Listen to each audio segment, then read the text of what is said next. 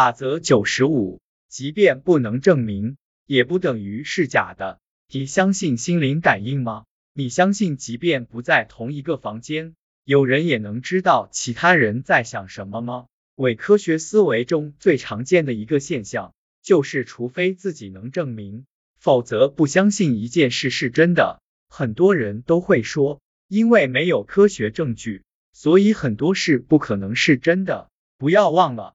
曾几何时，科学家还不能证明地球是围绕太阳转动的，但地球并不会因此停止转动。我并不是说自己相信心灵感应，但我也不会不屑一顾。可惜我并不相信魔法，我希望自己相信。所以从个人角度看，我认为魔法不是真的，还没有人对此发现理性科学的解释。我曾经有过似乎能够支持心灵感应的经历。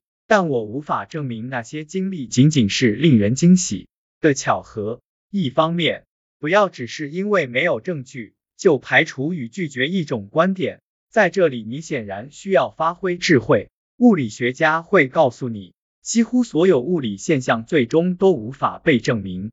需要进行讨论时，必须坚持科学理论为真这个原则。在科学界以外，即便没有科学证明。我也可以合理的做出家人爱我的假设。另一方面，不要将证据和证明混为一谈。我认识一些人，他们会把自身经历作为证明，这让人尤其恼火。假如你告诉他们，研究证明棕色眼睛的人更擅长数学，这当然是我编的，他们会立刻对你说那不是真的，因为他们朋友的数学就很好，却有着蓝色的眼睛。所以研究是错的，或者他们的朋友有棕色的眼睛，但数学成绩却很差。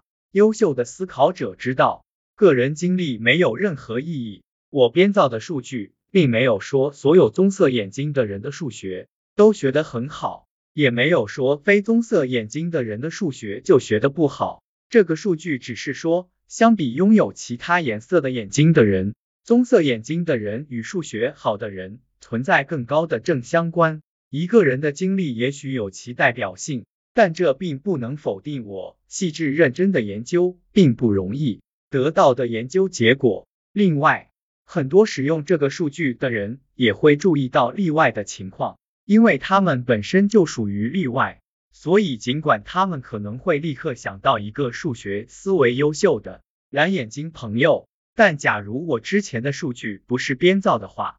调查了身边的所有人后，他们得到的结果仍可能支持我的研究。因此，不要混淆证据和证明，不要因为某事没有得到证明就认为那不是真的。保持开放心态，尽可能以中立、冷静的心态评估自己获得的所有数据，不要混淆证据和证明。